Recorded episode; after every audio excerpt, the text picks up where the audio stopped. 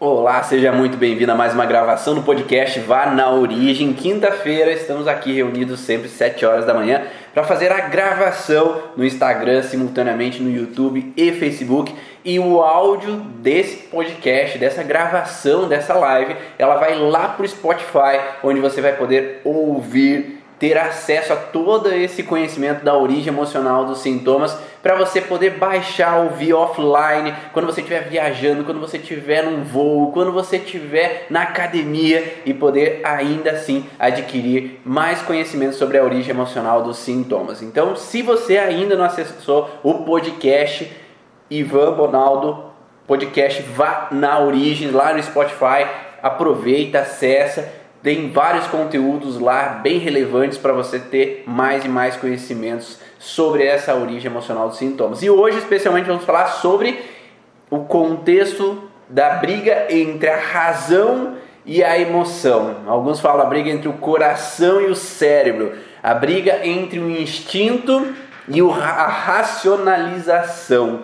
O que, que acontece que faz com que às vezes o paciente haja por impulso, numa irritabilidade, né? Quando eu já falei, quando eu já estou preocupado com alguma coisa, eu não queria estar preocupado. Quando eu vi já foi, né? Ou quando eu vi já desisti de alguma coisa que às vezes eu queria muito perante a minha razão fazer, ou que eu saí às vezes de uma da academia, de uma atividade física que era bom para mim, racionalmente eu sabia que aquilo era bom para mim, mas eu parei ou de uma dieta, ou de seja lá o que seja que era bom para mim, às vezes a gente se sabota e permanece numa frustração, ou permanece agindo por impulso com relação a algumas situações que acontecem. Quem aqui já viveu isso, né? Eu muitas vezes, né? Quem nunca passou por alguma situação? Fala aí, eu, se você já passou por uma situação de o teu cérebro não mandar no teu coração, teu cérebro não mandar no teu instinto, quando viu já falou, quando viu já agiu por impulso. Enquanto eu coloco o tema da live aqui para quem está no Instagram, eu quero saber se vocês já passaram por situações assim de brigar com a razão de vocês, que o teu instinto às vezes foi mais forte do que a tua razão. entre razão e emoção. Não é muito difícil isso acontecer, né? Às vezes é até mais frequente do que a gente imagina. Cris, Cristina. Então, essa relação, Mari, Mari também. Ó, então, essa questão né, do instinto, né, o que se fala muito, né, desde muitos anos né, do estudo sobre o conflito, sobre o trauma, sobre essa vivência, é que a base de um trauma ser absorvido por uma pessoa é que eu tenho uma emoção que adentra. Ou seja, nossos seis sentidos, nossos cinco sentidos, cada um com cinco ou com seis, esses cinco sentidos, né? Visão, audição, olfato, paladar e tato eles recebem uma informação do ambiente externo, então é de externo para interno, e essa ação do externo para interno cria uma emoção. Essa emoção, ela representa um instinto de sobrevivência. Nós todos temos um instinto de sobrevivência internamente dentro de nós, que ele veio da evolução das espécies. Ele veio com o intuito de nos mantermos bem, nos mantermos prontos para evitar sofrer ou ter um risco à nossa sobrevivência, um risco à vida. Ou seja, dessa forma, essa emoção que adentra através desses cinco sentidos, ela tem que ter uma reação rápida. Não é assim quando, por exemplo, está fazendo comida e aí sem querer você coloca o dedo ou a mão na panela, está quente. Você não teve que pensar, nossa, tá queimando minha mão, vou tirar minha mão dali. Quando eu coloco a mão em algo quente, a tendência é que automaticamente eu vou tirar a mão. Porque eu não posso ter uma informação tão demorada vindo até o neocórtex para depois voltar essa informação e aí eu ter o desejo de tirar aquela, aquela mão dali, de mandar um estímulo motor para que eu possa arrancar minha mão dali e sair daquele perigo. Eu tenho um instinto rápido de sobrevivência. Nem todo mundo tem tão rápido assim, mas deveria ser um instinto rápido de sobrevivência. Ou se algo está vindo, eu vejo uma bola, eu vejo algo vindo para minha cabeça, geralmente eu vou ter uma tendência de me esquivar. Nem todo mundo, né? Mas geralmente você vai ter uma tendência de olhar, de esquivar para se defender daquilo que vem até a minha cabeça, ou até aquilo que vem para mim. É como se fosse um instinto rápido, eu nem sei o que é. Nem deu tempo de eu racionalizar sobre o que está vindo, mas eu tenho que me proteger. Eu tenho que me defender daquilo que possa vir a representar um perigo para a minha integridade. Dessa forma, essa emoção que adentra por esses sentidos, né? Porque eu posso ver o perigo, ouvir o perigo e, e, já ficar mais alerta. Eu posso sentir o cheiro, ó, fumaça rápido, né? Eu tenho que correr rápido para evitar, para apagar ou para ou sentir o cheiro de gás, eu tenho que ir rápido. Eu tenho que solucionar aquele processo o mais rápido possível. Eu coloquei algo na boca e teve um gosto ruim, eu já tenho que cuspir aquilo, porque aquilo pode ser um problema para o meu corpo, pode ser tóxico para o meu organismo. Ou eu posso sentir algo, como eu falei, de algo quente, e eu tenho que reagir rapidamente para que eu possa me defender daquela situação. Por isso nós fomos criados com uma capacidade instintiva, né, uma capacidade emocional, de uma reação visceral emocional muito mais rápida do que o racional. Para que eu possa me defender ou me proteger ou ser o mais rápido possível para não sofrer. Então, por isso tendemos a ter uma reação instintiva muito mais veloz do que uma reação racionalizada. Tá fazendo sentido para vocês? Então sempre me fala aí, sim ou não, tá? Só para eu, só para eu entender se vocês estão acompanhando o raciocínio. Dessa forma, se eu tenho que me defender e me proteger ao ambiente onde é que eu estou, eu tenho que promover uma reação o mais rápida possível e por isso que essa reação muito mais veloz é feita com a emoção, é feita do visceral. Então, depois que nós temos essa entrada emocional por esses cinco sentidos, aí essa informação vai subir a medula e vai chegar até o neocórtex. E nesse neocórtex eu vou transformar em um sentimento.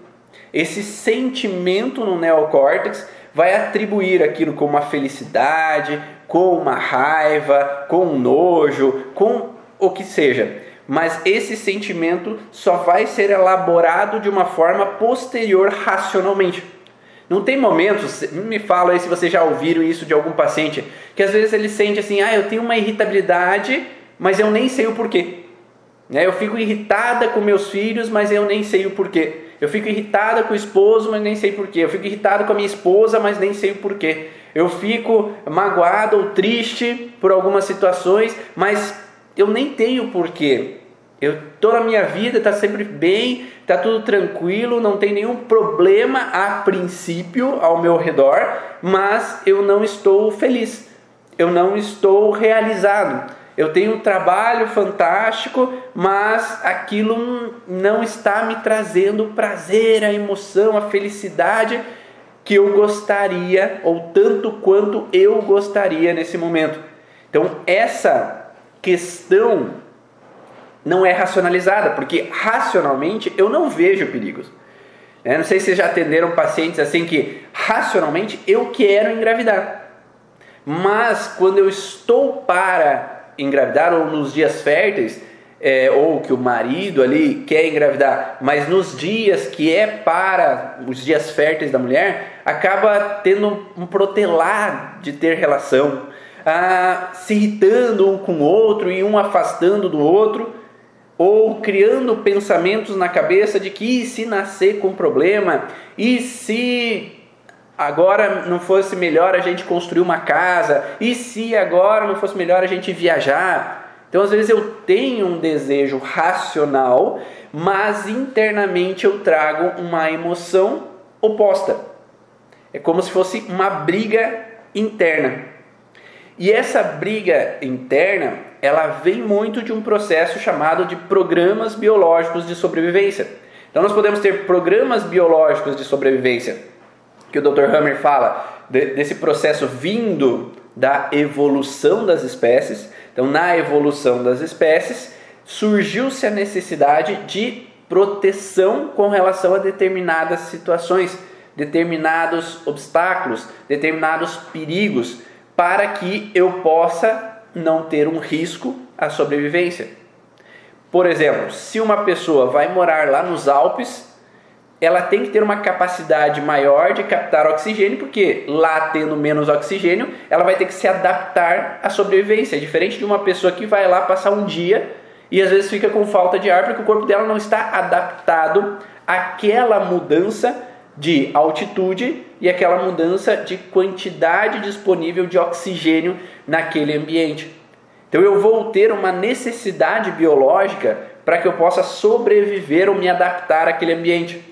Não acontece assim quando às vezes uma pessoa vai morar em uma outra cultura. Então, se eu saio daqui, vou morar na Inglaterra, se eu vou morar na Austrália, eu vou morar na África, eu tenho que me adaptar àquele ambiente para que eu possa viver melhor lá. Eu vou ter que me adaptar com a língua, porque eu vou ter que aprender a falar, porque eu tenho que me adaptar a viver naquele local. Eu vou ter que me adaptar aos costumes, porque se eu realizar costumes que não são é, aceitáveis por eles, vai ser um problema para mim, eu vou ser rejeitado, eu vou passar por transtornos, posso ser preso porque eu posso agir de uma forma é, ilegal naquele momento.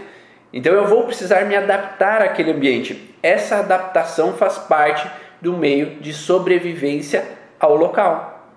E no nosso contexto transgeracional, nossos antepassados também tiveram que se adaptar. Né? Os seus antepassados seus ou dos seus pacientes vieram, por exemplo, da Itália, da Alemanha, vieram da África, vieram do Japão, da China, da Coreia, vieram de algum outro país como Portugal, Itália, França eu posso ter também tido um contexto transgeracional de adaptação para me adaptar a uma nova cultura.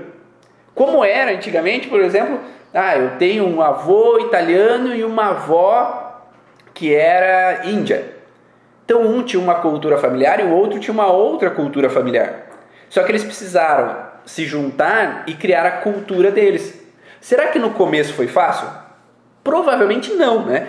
Porque às vezes um olhava para o outro, mas você devia estar tá fazendo aquilo, por que, que você não está fazendo? Porque baseado nas minhas regras culturais, aquilo eu já esperava que a outra pessoa já deveria estar tá fazendo. Não sei se já aconteceu com vocês, quando vocês às vezes entram num relacionamento, quando começam às vezes ou casa e vai morar com outra pessoa, eu já tenho a expectativa que a outra pessoa já saiba o que eu acho que ela tem que fazer.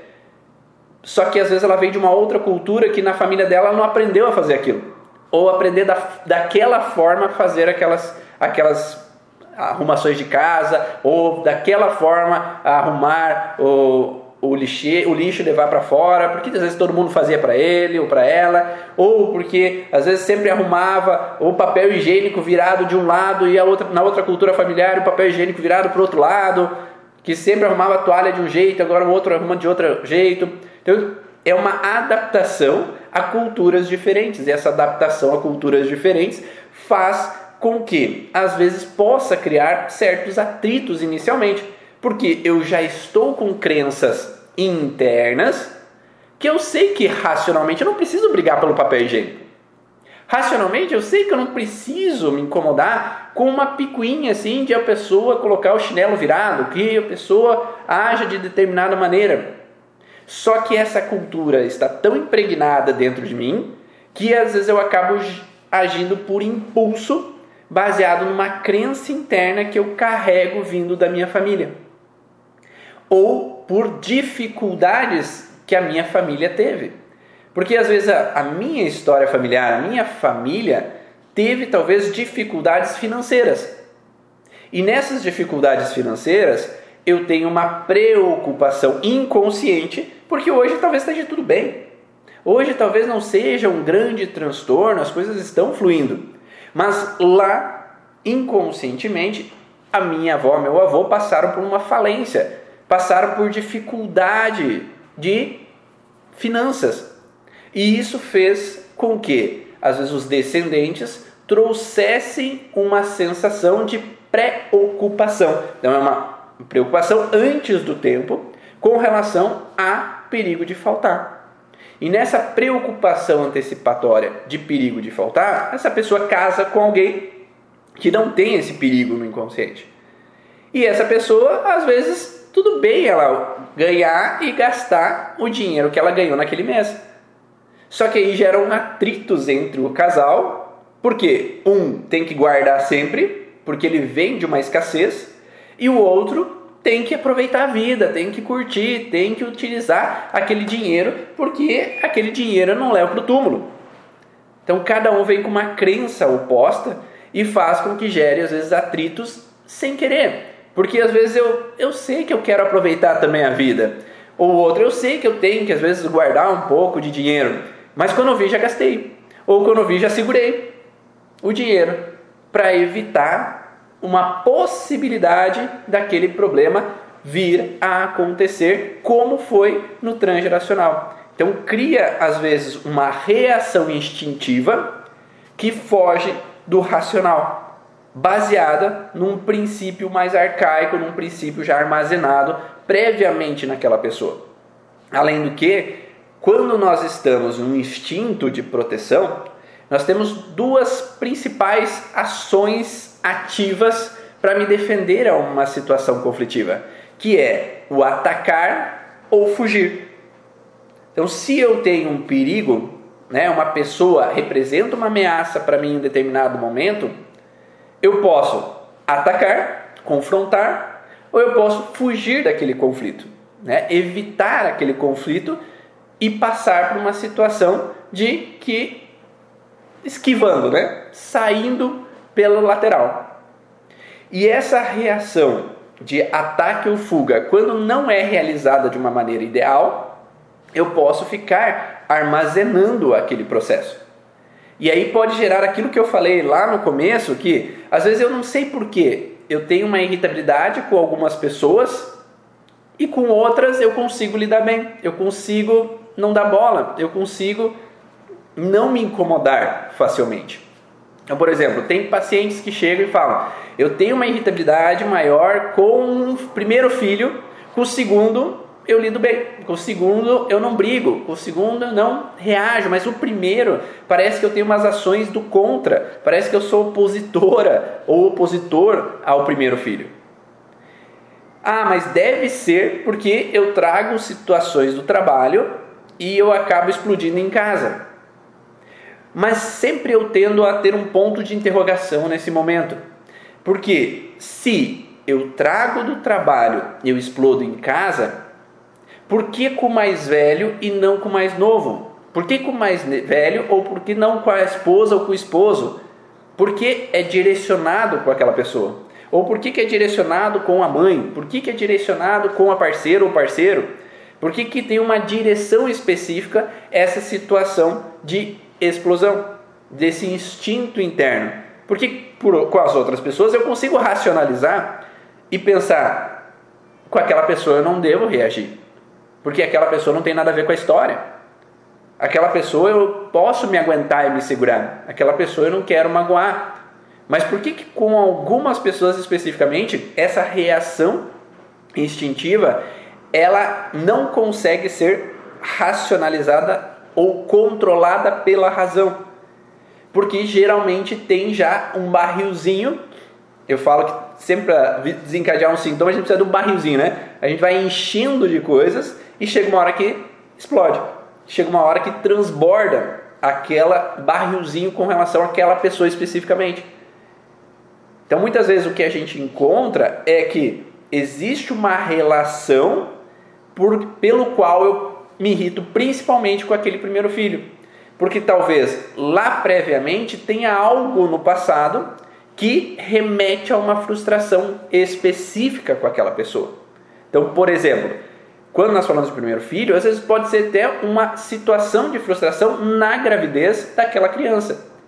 Quando, por exemplo, quando eu engravido, não é algo programado, é algo que fugiu do cronograma ou aquela gravidez causou alguma insegurança para o pai ou para a mãe criou alguns problemas ali durante aquela gravidez, ou quando vem menino ou vem menina, às vezes eu estava esperando o outro, o sexo oposto, e às vezes eu posso, às vezes, criar um pequeno incômodo com aquela situação.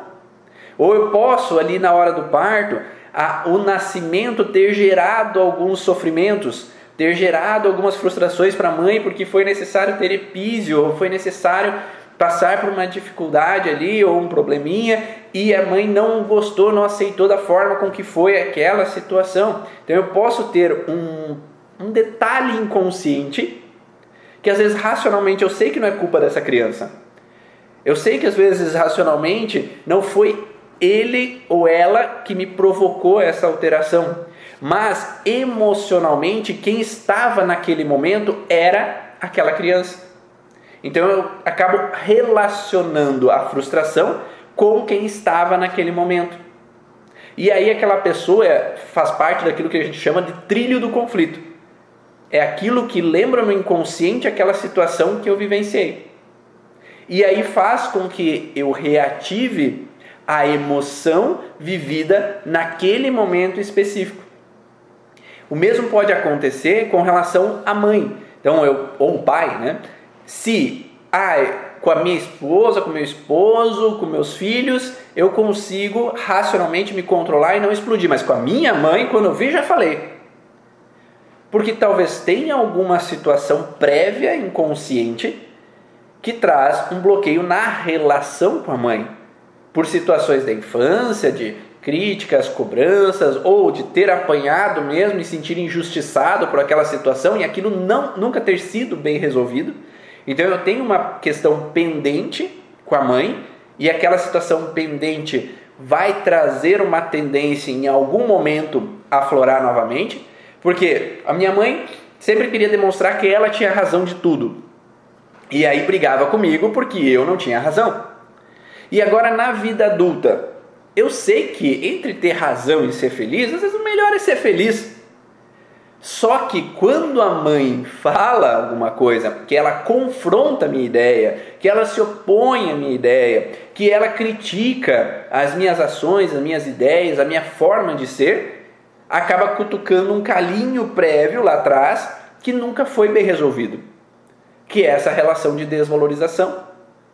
E aí, quando cutuca aquele calinho, a pessoa tende a entrar novamente na frustração primária reativando aquela vivência daquela infância. E aí eu acabo atraindo aquela irritabilidade de novo com a mãe. É direcionado a ela porque tem uma vivência a ela prévia que não foi ou nunca foi resolvida anteriormente.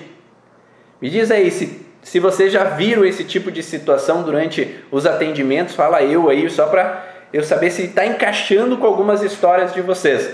Preciso do feedback de vocês aí para saber se a gente está no caminho certo aí, quem está no Instagram, Facebook, YouTube.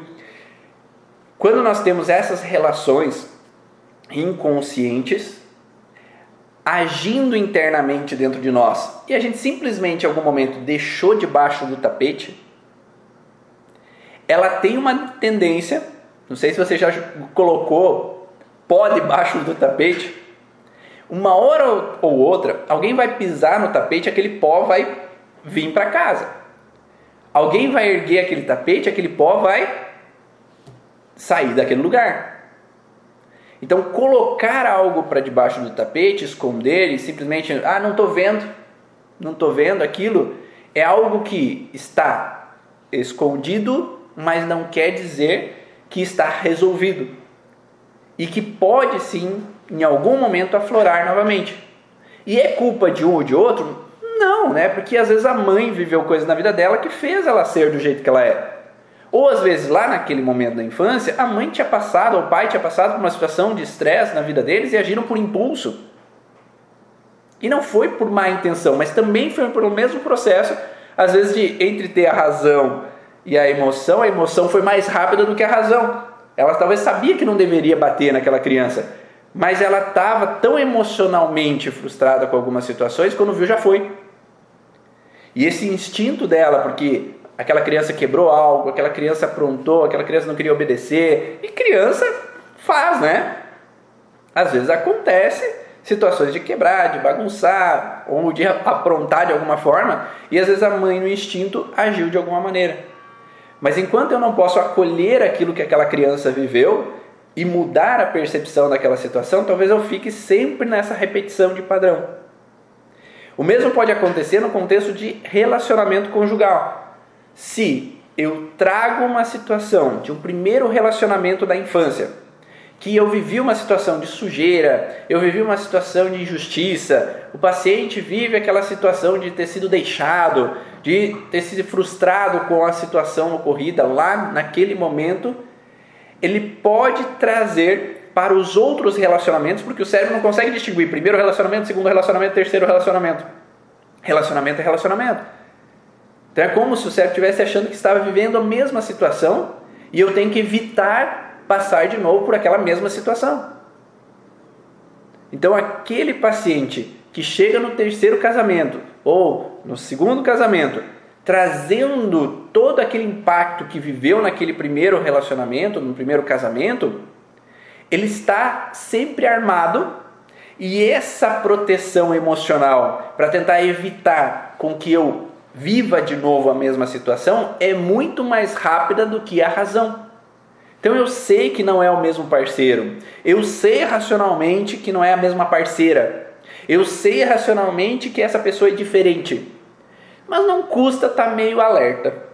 Não custa estar tá sempre meio farejando o perigo antes que ele aconteça, porque vai que acontece de novo. E aí essa emoção acaba transbordando em insegurança, em talvez baixa autoestima, em talvez irritabilidade com o parceiro ou com a parceira, para evitar sofrer de novo. Porque às vezes é mais fácil sofrer de raiva do que sofrer de abandono. É mais fácil sofrer de raiva do que sofrer de coração partido. Então, às vezes, eu tendo a afastar o parceiro ou a parceira de mim para não viver a mesma situação. Só que o que, que acaba desencadeando nisso? Se eu afasto o parceiro para evitar viver de novo a mesma situação, eu não estou fazendo com que ele se frustre comigo e fazendo com que ele talvez faça a mesma coisa que o anterior, porque ele está se sentindo rejeitado também?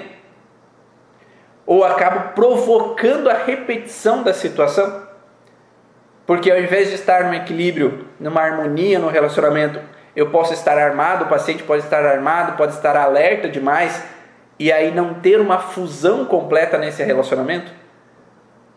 Então, quando não deixamos a relação ou findamos a relação por completo, aceitando o que passou, da forma com que passou, e acolhendo um novo relacionamento do zero, né? sem essas expectativas ou esses medos de sofrer de novo, ocorre uma tendência de atrairmos mesmos padrões ou reagirmos instintivamente com medo, com raiva, com angústia, para tentar evitar sofrer de novo. Então a emoção nesse momento é muito mais intensa do que a razão. E aí eu não consigo pensar, não, que pode ser, ah, ele ou ela está atrasado, não chegou na hora. Não, não posso pensar assim, ah, deve ter furado o pneu, aconteceu algum imprevisto na empresa, ah, não deve ter sido nada. Não, já começo a pensar que está me traindo, está me escondendo algo, está fazendo besteira, está lá com os amigos bebendo, me deixou aqui na mão, me deixou abandonado. Então eu já começo a pensar no negativo. Porque se eu vivi o negativo anterior, eu já tenho que esperar o negativo que pode acontecer de novo. E aí a outra pessoa chega, já a pessoa solta os cachorros, já começa a brigar, emburrar, porque reativa uma emoção não resolvida do passado. E faz com que às vezes a outra pessoa nem pôde se explicar, nem pôde falar o que aconteceu e eu já nem quero ouvir o que ela tem para me dizer, porque eu já fico nessa expectativa de que está fazendo M, né? Está fazendo besteira ou está agindo de uma forma que não deveria. Tá dando para entender, pessoal? Vai lá me dá um feedback aí. E essa questão que veio de uma situação prévia gera uma emoção interna que já está talvez até por aqui, né? Tá até na goela. E aí a mínima situaçãozinha emocional, ela reativa talvez uma, um princípio anterior e faz com que essa pessoa exploda, haja por impulso, reaja a alguma situação. Só que isso não necessariamente vem só da vivência dessa pessoa. Ela pode vir de um processo transgeracional. Se ela traz algo onde lá na história da família, por exemplo, a avó, a bisavó, a mãe sofreram traições. E elas veem que homem só faz besteira, homem só faz merda. Eu, ela pode trazer uma experiência prévia do transgeracional, fazendo com que nasça uma mulher mais alerta para não sofrer de novo. É o que a gente fala que o cérebro não nasce virgem. Os, não, quando a gente nasce, a gente não nasce zerado de experiências. A gente já nasce com experiências prévias do transgeracional. E essas experiências prévias do transgeracional fazem com que eu fique no alerta para não sofrer com homens, porque minha avó, minha mãe, minha bisavó sofreram com homens. Ou um homem lá no, passado que viveu uma sensação de que a mulher deixou ele cedo, ou a mulher traiu, ou a mulher foi embora, ou a mulher morreu cedo. Então, essa expectativa de solidão cedo, de ser deixado cedo, pode vir do transgeracional para esse homem, que é hoje, do avô que perdeu a mulher cedo, que foi deixado cedo, e aí tem uma tendência de ficar sempre no medo de ser deixado. Então eu já vou ter uma alerta e uma expectativa, tendo uma emoção de inferioridade, de medo de abandono, de medo de ser traído, de ser deixado e aí faz com que eu aflore uma emoção que não necessariamente está condizente com aquela situação que eu vivo no agora. Da mesma forma, financeiro. Se meu avô viveu uma falência, eu posso trazer esse padrão de medo de falir, por mais que eu nunca vivi uma falência, por mais que eu nunca vivi uma dificuldade. Mas eu vou ter uma expectativa prévia, emocional e não racional, porque eu, racionalmente eu sei que eu não estou vivendo isso. Racionalmente eu sei que não há um perigo. Racionalmente eu sei que eu, minha esposa ou minha esposa, eu, a esposa e o esposo estão vivendo um relacionamento diferente que não há esse perigo. Ou lá atrás, as mulheres não trabalhavam, por exemplo, e dependiam do dinheiro do marido, e o marido ia lá, gastava no bar, gastava com as mulheres, gastava em outros lugares, e eu tenho medo de não ter dinheiro para os meus filhos. Aquela mulher lá, avó, bisavó, e aí vem uma necessidade de eu ter que ter o meu dinheiro e não colaborar o esposo e a esposa um com o dinheiro do outro para crescerem juntos.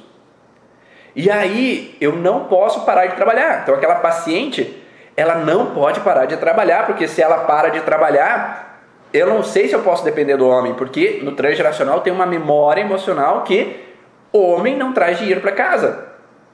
O homem pode não estar ali para dar o suporte. E aí essa mulher pode não querer nem engravidar, porque se eu engravido eu paro de ganhar dinheiro, principalmente ela é autônoma. Porque se eu não trabalho, não ganho dinheiro. E aí eu posso ter um bloqueio com relação a engravidar, porque eu não sei se o homem vai me dar suporte aos filhos. Porque lá atrás não aconteceu. Então eu tenho que estar sempre suando a camisa e às vezes eu não posso ter essa junção do financeiro esposo com a esposa, para evitar que é, ele gaste tudo no dinheiro, ela gaste tudo no dinheiro, eu tenha o meu dinheiro próprio, para que não tenha perigo de faltar algo para mim. E quando a pessoa quer resolver um sintoma físico, porém diz que não quer olhar para o passado, só presente e futuro, como conduzir para acessar a emoção? Se ela não quer acessar, como é que você vai acessar essa emoção? Né? Ah, se Primeiro ponto. É, se a pessoa está em fase ativa de estresse e essa fase ativa de estresse está gerando um comportamento para essa pessoa, o objetivo é mostrar o que está acontecendo no momento que está atraindo essa informação para ela. Então, se ela quer ver o presente, a gente vai olhar o presente que ela está vivendo, né? qual é a situação hoje que está gerando essa alteração, baseado no que a gente fala lá no curso Origens é, se a gente está falando de comportamento, no contexto da parte comportamental do curso Origens, quando a gente fala de é, quando o paciente tem emoções, né? Irritabilidade, ansiedade, ou mitomania, ou megalomania. Então a gente vai ter que mostrar para o paciente o que ele está vivendo naquele momento que está trazendo aquela emoção. Ou se ele tem um sintoma específico e esse sintoma é de fase ativa de estresse, a gente vai mostrar o que é essa situação nesse momento que está acontecendo, que está trazendo aquele sintoma específico para aquela pessoa. Agora, se o sintoma é uma fase PCL, né, que é uma fase pós-estresse, pós-conflito, aí é um pouco mais difícil. Ela não quer olhar para o passado, como é que a gente vai olhar para o que aconteceu ali atrás? Então eu não sei quão, quão longe é esse passado que essa paciente não quer olhar. Se é o passado de infância ou se é o passado assim dois meses atrás, por exemplo. Então, se o sintoma começa dois meses atrás, dor no ombro, eu vou ter que saber que há dois meses atrás essa pessoa relaxou com alguma coisa. Então, o que anteriormente a essa situação, ela estava em estresse com relação ao conflito de ombro, que é o, que, o conflito que a gente fala dentro do curso Origem, né, Cris? Então, o que é esse conflito? Se ela aceita olhar até 5 anos atrás, até 10 anos atrás, então o que foi vivido ali previamente que desencadeou essa alteração? E a gente tem que colocar a clareza para o paciente, porque a gente, o paciente tem que saber que isso só desencadeou.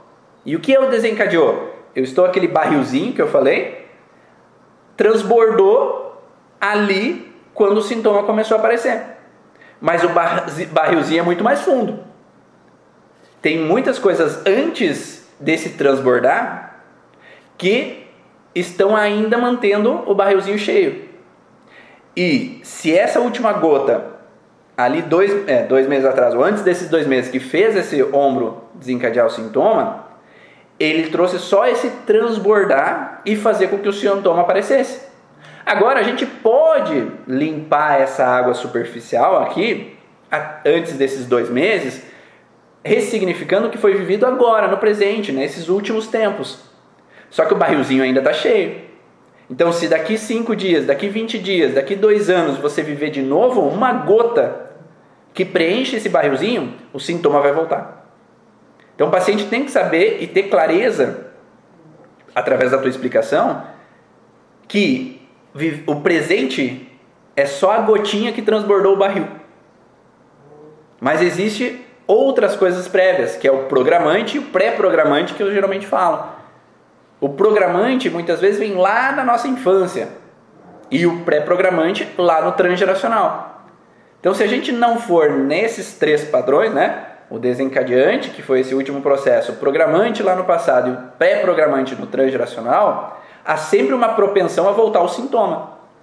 Seja de infecção urinária, seja de dor de cabeça, seja é, de candidíase, seja de dor no ombro, seja de bronquite. Vai ter sempre uma tendência do barrilzinho estar pronto para transbordar. Então, é, o objetivo é: podemos aliviar hoje esse sintoma? Podemos mas ele vai poder voltar. E aí você vai ficar com dores recidivantes. Então, vamos falar assim: você viveu uma situação com o marido, essa paciente que ela estava numa situação de frustração, de irritabilidade, porque o marido agiu de alguma forma que ela não gostou há quatro meses atrás. E ela ficou de quatro meses até dois meses atrás possessa com aquela situação, remoendo aquela situação.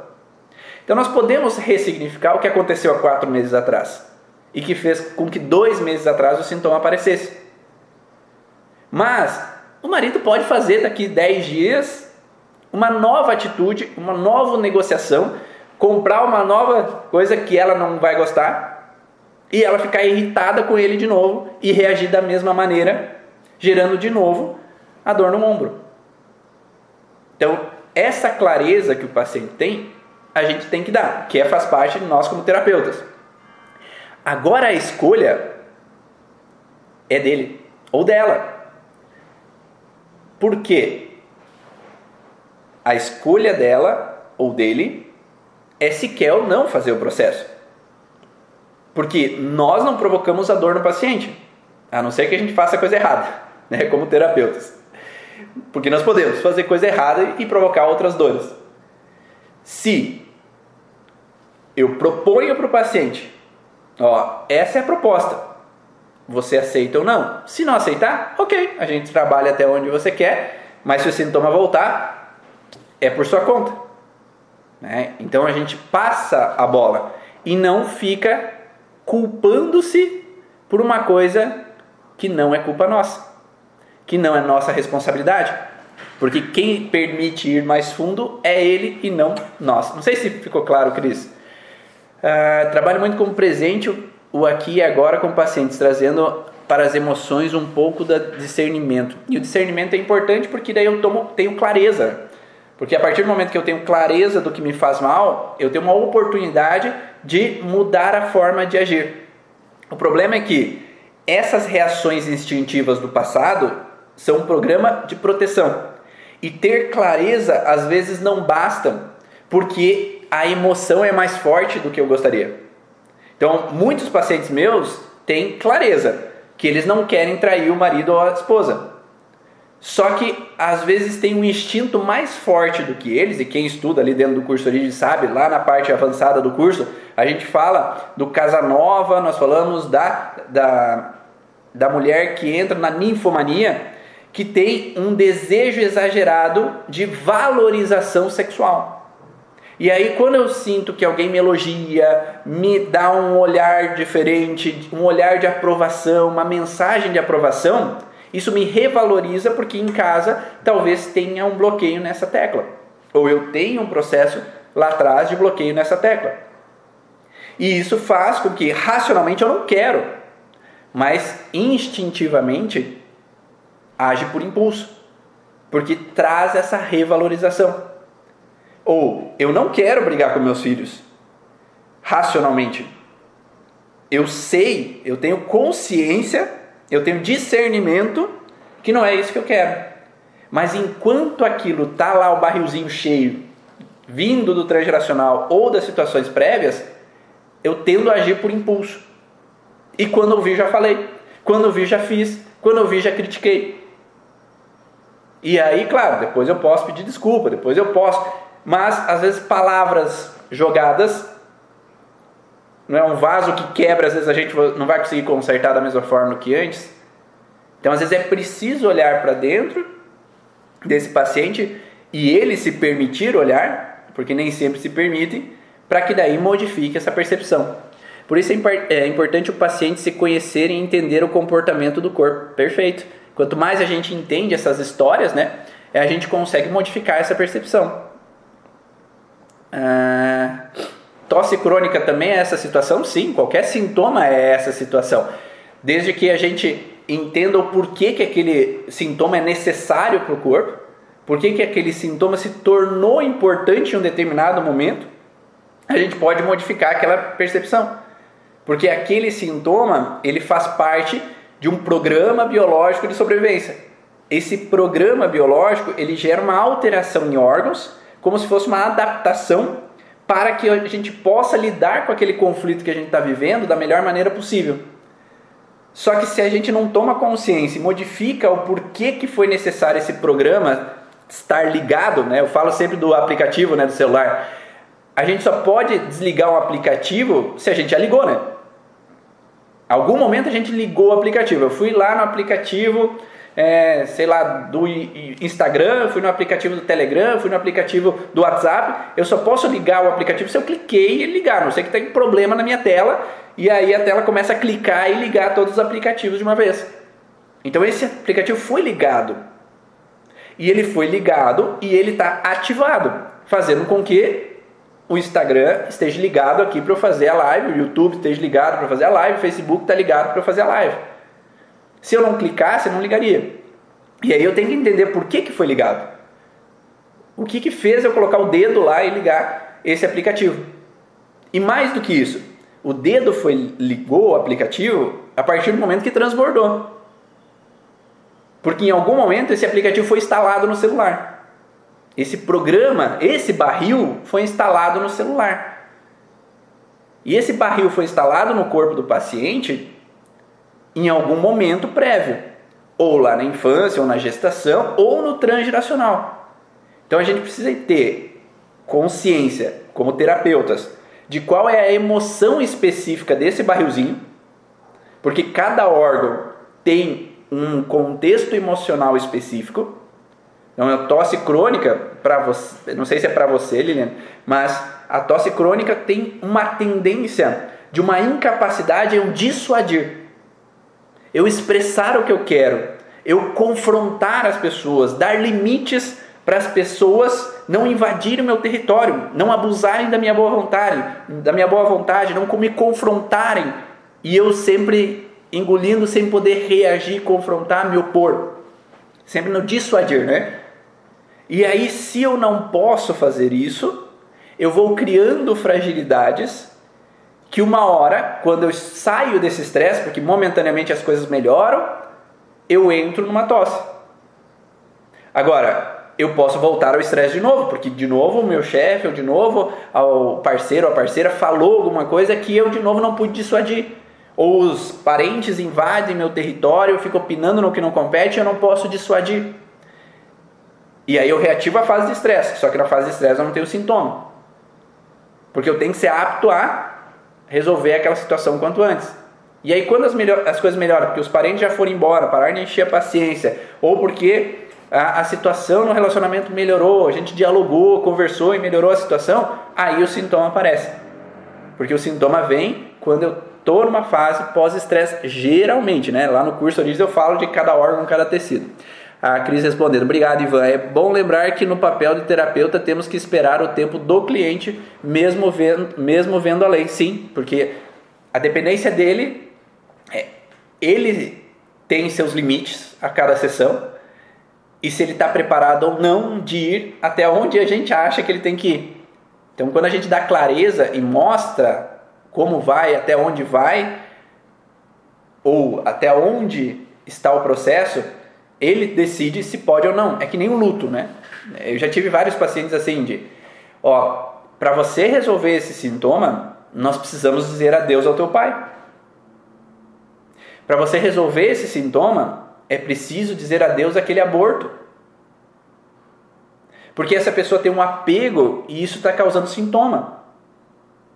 Essa não despedida está criando uma emoção que por mais que racionalmente eu quero me despedir, eu não consigo me despedir. E cada pessoa tem seu tempo.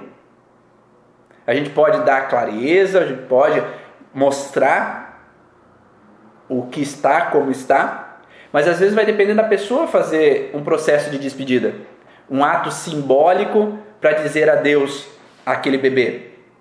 Vai depender da pessoa vivenciar aquele velório novamente e poder dizer adeus. Ou no contexto de relacionamentos anteriores, eu geralmente dou clareza para o paciente assim, ó, você não rompeu com aquele relacionamento anterior, por isso dificulta você ter um novo relacionamento ou dificulta estar bem num novo relacionamento. Só que se eu dou essa clareza para o paciente e pergunto, você quer ou não de se despedir daquele relacionamento? Para deixar as portas abertas para um novo.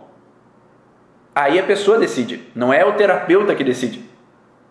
É porque de nada adianta eu tentar fazer um ato simbólico, uma ação ali com o paciente, se no fundo ele não quer se despedir daquele relacionamento. Às vezes ele tem uma esperança de que aquele relacionamento volte. De que às vezes ele sente muito por aquele término, mas ainda talvez ele não está no momento de dizer adeus. E aí eu dou essa clareza para o paciente, explicando todas as consequências, né? É, lá dentro do curso a gente fala das lupas da origem, né? passa, a gente passa no, no, na avaliação, a gente passa na lupa branca da avaliação, depois a gente passa na lupa vermelha, é, na lupa verde para entender é, essas informações da emoção, depois a gente passa pela lupa amarela do positivo a, a essa pessoa mudar, então eu vou falar com clareza para o paciente, ó, vai te ajudar nisso, nisso, naquilo, você mudar esse processo. Eu vou colocar a lupa preta, né? A lupa preta significa o que de ruim pode acontecer se você continuar fazendo da forma com que você está fazendo. O que de pior pode acontecer na tua vida se você continuar batendo nessa mesma tecla, não resolvendo esse luto, não resolvendo essa ruptura. Para daí ressignificar. O ressignificar é o último passo do processo. Só que se dentro de uma dessas lupas o paciente não vê coerência ou para ele não é o que ele quer, a gente não faz o último passo. E aí deixa para ele a bandeja. Ó, a hora que você se sentir à vontade, é essa ferramenta que você pode fazer. E aí tem pacientes que às vezes demoram um mês, tem pacientes que demoram três meses, tem pacientes que demoram um ano. E aí quando enfim eles fazem aquele ato simbólico, enfim eles podem se liberar. Ou eles podem permanecer na expectativa. Eu não sei se ficou claro para vocês. Acho que vou ter que fazer esse teu curso, meu querido. Será muito bem-vinda, Maria. O site é. As inscrições estão abertas, tá? Não, por que, que as inscrições ficam abertas? Porque eu quero que o curso esteja disponível quando o teu coração bater mais forte. Quando você sentir que é esse o momento de eu evoluir. É esse o momento de eu buscar mais a fundo essa origem emocional dos meus pacientes. É esse o momento que eu quero ir além. Eu não quero esperar a próxima vez que você vai lançar o curso. É hoje que eu estou afim. É hoje que eu posso. É hoje que me motiva crescer. É hoje que eu tenho mais disponibilidade para fazer as aulas. Então as inscrições estão abertas. Para quando realmente fazer sentido no teu coração. O, curso, o site é www.cursoorigens.com. Tá? Cursoorigens.com, lá tem um vídeo explicativo sobre o curso. Você pode parcelar em 12 vezes. Então vai ficando muito mais fácil de você estar tá dentro do curso. Você pode parcelar em dois cartões de crédito para ficar mais fácil, às vezes, para você. Tem a possibilidade de você, durante dois anos, acompanhar todas essas informações né, todos os fundamentos. E além, além disso, nós temos aula uma vez por mês, é uma aula adicional, é um bônus, né, que ninguém, ninguém faz esse bônus de mentoria quase, né? Quase como uma mentoria que eu te acompanho ali, acompanho, vamos fazendo aprimoramentos, vamos trazendo informações novas para que a gente possa evoluir juntos, ter trocas, para que a gente possa crescer. Então os fundamentos estão todos gravados lá no site, lá na plataforma do Hotmart. E aí a gente vem com aulas a mais para potencializar para quem quer potencializar. O certificado vem com as 60 horas aulas que estão lá no fundamento. Mas quem quer o fundamento está lá. Quem quer ir além pode vir junto com a gente na comunidade Origem e participar dessas aulas para ir além. Tem um histórico transgeracional de uma índia que foi arrancada de sua família para casar. Sou muito desconfiada, espio o dia todo Casei com um padre, sou primogênita, um padre, sou primogênito canhota. É, teve uma necessidade aí de mulheres fortes nessa família. Mulheres que não pudessem se submeter ou ser amarrada, né? Ser laçada e ter que mandar em casa, né? porque senão, às vezes eu não tiver o controle, o perigo pode acontecer de novo. Adoro seus exemplos, fica muito mais fácil de entender. Ah, a Grazi começou a fazer o curso agora, tá, recomenda. Ah, que mais? O curso é fantástico, amplia o nosso, o nosso olhar e abre um leque de possibilidades. O luto é bem complexo, sim, né? porque vai depender da pessoa né? É, ter consciência de que aquilo está fazendo mal para ela, e aí depende do terapeuta mostrar realmente o que está acontecendo e por que aquilo está fazendo mal para ela, né? por que, que o luto está causando aquele sintoma.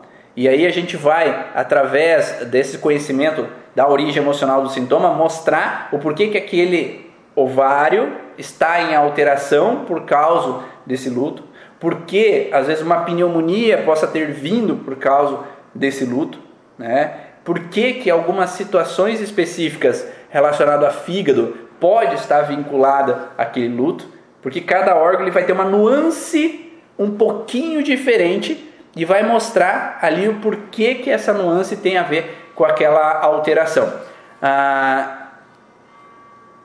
quando além da tosse crônica aparece descamação nas mãos e pés, também é pós-conflito? Descamação sim, é pós-conflito também. Só que se a pessoa entra e sai da tosse, entra e sai da descamação, significa que é fase, é o que a gente chama de fase pós-conflito em balanço.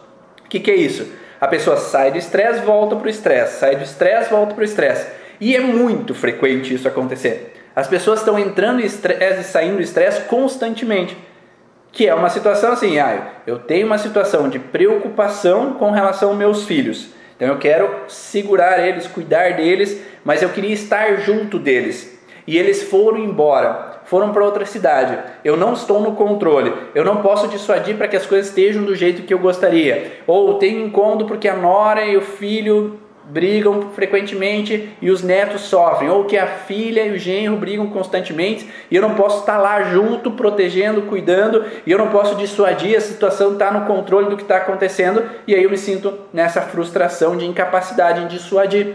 E eu não posso estar lá presente, eu não posso estar junto para cuidar dos meus. Então eu posso, ah, agora eles estão bem, sair do estresse, relaxei, tenho o sintoma. Só que daqui a dois meses o filho liga de novo, a filha liga, ah, estamos de novo numa encrenca, não sei o que aconteceu. E aí eu entro de novo na fase de estresse porque eu volto a ter a preocupação de não conseguir dissuadir a situação que está acontecendo. Ah, Ivan, no, metodologia origem utiliza apenas ressignificação verbal nas sessões ou usa estímulos físicos? Não, nós não utilizamos estímulos físicos.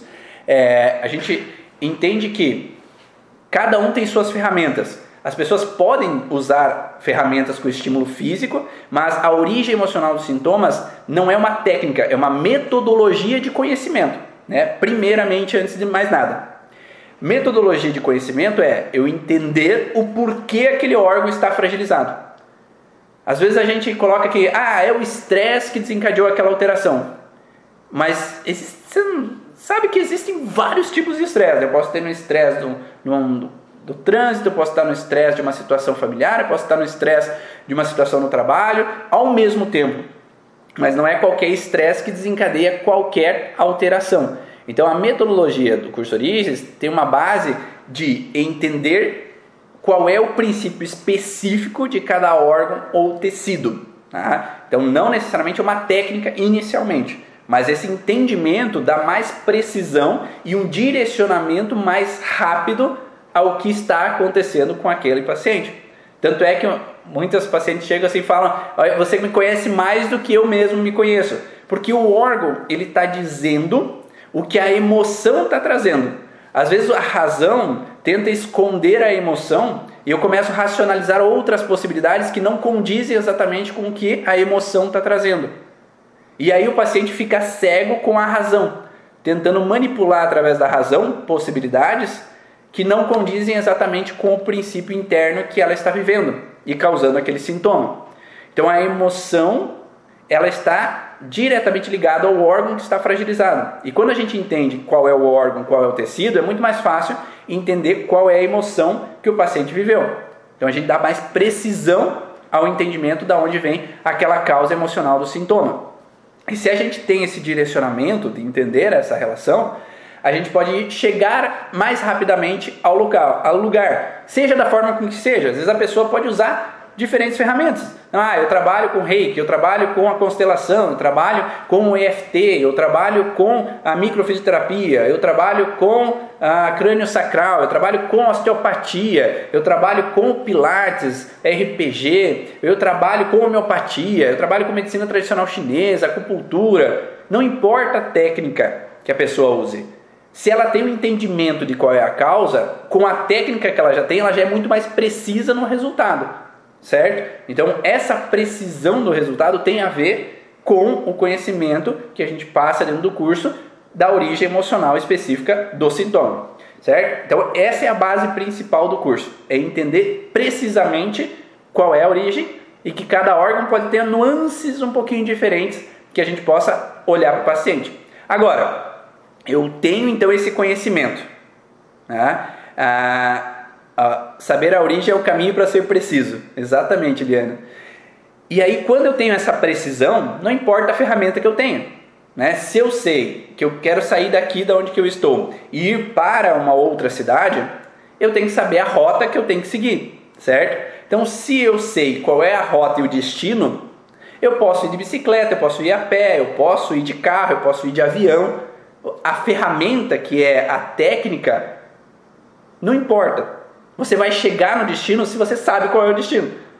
Sabe? Porque se você não sabe qual é a origem que tu quer chegar, tu vai ficar perdido. Por mais que você vá de carro, vá de bicicleta, vá de, de a pé, tu vai ficar perdido nas estradas do mundo sem chegar no destino que você quer chegar. Né? Não aconteceu já com você assim do GPS te levar para o lugar errado? Então, se você tem clareza aonde você quer chegar, o GPS não te engana. Não importa a técnica que tu vá, você vai chegar lá. Né? Então você pode, e eu falo dentro do curso, que eu tento ajudar para que você continue usando a técnica que você usa. Só potencialize a técnica que você usa com a origem emocional do sintoma. Tá? Ou que você tenha as técnicas que eu passo dentro do curso Origens para que você possa auxiliar o teu paciente a ressignificar. Eu não ensino no curso técnicas manuais para ressignificar. Mas se você traz técnicas manuais que você usa, eu vou te ajudar a te guiar com aquela técnica manual para você chegar na origem emocional do, dos sintomas do paciente teu. Tá? E esse é o objetivo. Agora, eu não tenho técnicas manuais, a gente tem ferramentas dentro do curso Origens para auxiliar guiar o paciente a chegar naquela informação né? seja através dessa conscientização do que é a origem do sintoma desse paciente, seja por processos meditativos para auxiliar e guiar o paciente a chegar naquela informação, seja por processos indutivos, que é para induzir o paciente a chegar numa memória que ele não tem consciência. Porque essa é a memória da pequena infância, essa é a memória da gestação, essa memória é do transgeracional e a gente precisa ter clareza para olhar para essa memória, para modificar essa percepção do que foi vivido lá atrás. E aí, ressignificar esse processo. Ivan, obrigada por ser um farol no caminho do conhecimento da origem. Que bom, obrigado, Cris. E aí, então, a gente entende que se a gente tem essa consciência e tem essa ferramenta, a gente tem diferentes ferramentas no curso Origens. Tem ferramentas conscientes, né, que a gente vai pedir para o paciente pesquisar na história da família dele qual foi as situações que possam ter acontecido. E nós vamos ter ferramentas utilizando o inconsciente para modificar essa percepção e auxiliar a modificar aquilo que aconteceu. E agora, aquele barrilzinho ou aquele aplicativo ser desinstalado do sistema e não ter mais a possibilidade daquele aplicativo acionar em alguns determinados momentos, causando a intolerância à lactose, a rinite, a tosse, a alergia de pele, seja lá a informação ou sintoma que seja. Espero que tenha dado clareza essas informações. Agora vamos encerrando para não ficar muito longo essa live. Em outros momentos a gente faz novas lives trazendo mais conteúdo, mais informações e respondendo outras perguntas aí. Quem sabe a gente faça já na semana que vem uma live só de perguntas e respostas e aí vocês trazem as perguntas de vocês e eu vou esclarecendo a origem emocional de alguns sintomas que vocês querem então ter mais consciência e mais coerência na hora de atender os seus pacientes. Se você gostou, se, foi, se fez sentido, se te ajudou de alguma forma a entender o porquê que essa emoção às vezes é mais forte do que a razão, dá um print na tela, tá? publica lá nos stories, lá no Instagram, no Facebook, para que eu possa saber realmente que fez sentido para você e que possa me motivar também a continuar fazendo essas lives, produzindo esses conteúdos e a gente poder fazer essa comunidade aqui crescer e engrandecer cada vez mais com as dúvidas, com as interpretações de cada um, com a contribuição de cada um. Então vamos lá, um X aí, faz um print da tela e publica lá para mim, para que a gente possa saber também e essa motivação que te faz acordar cedo e também crescer junto.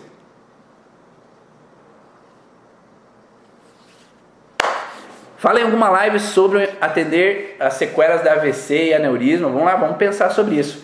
Um grande abraço para todos vocês. Eu vejo vocês num próximo momento, uma próxima live ou em algum momento que a gente possa se encontrar e trocar conhecimento. Tchau!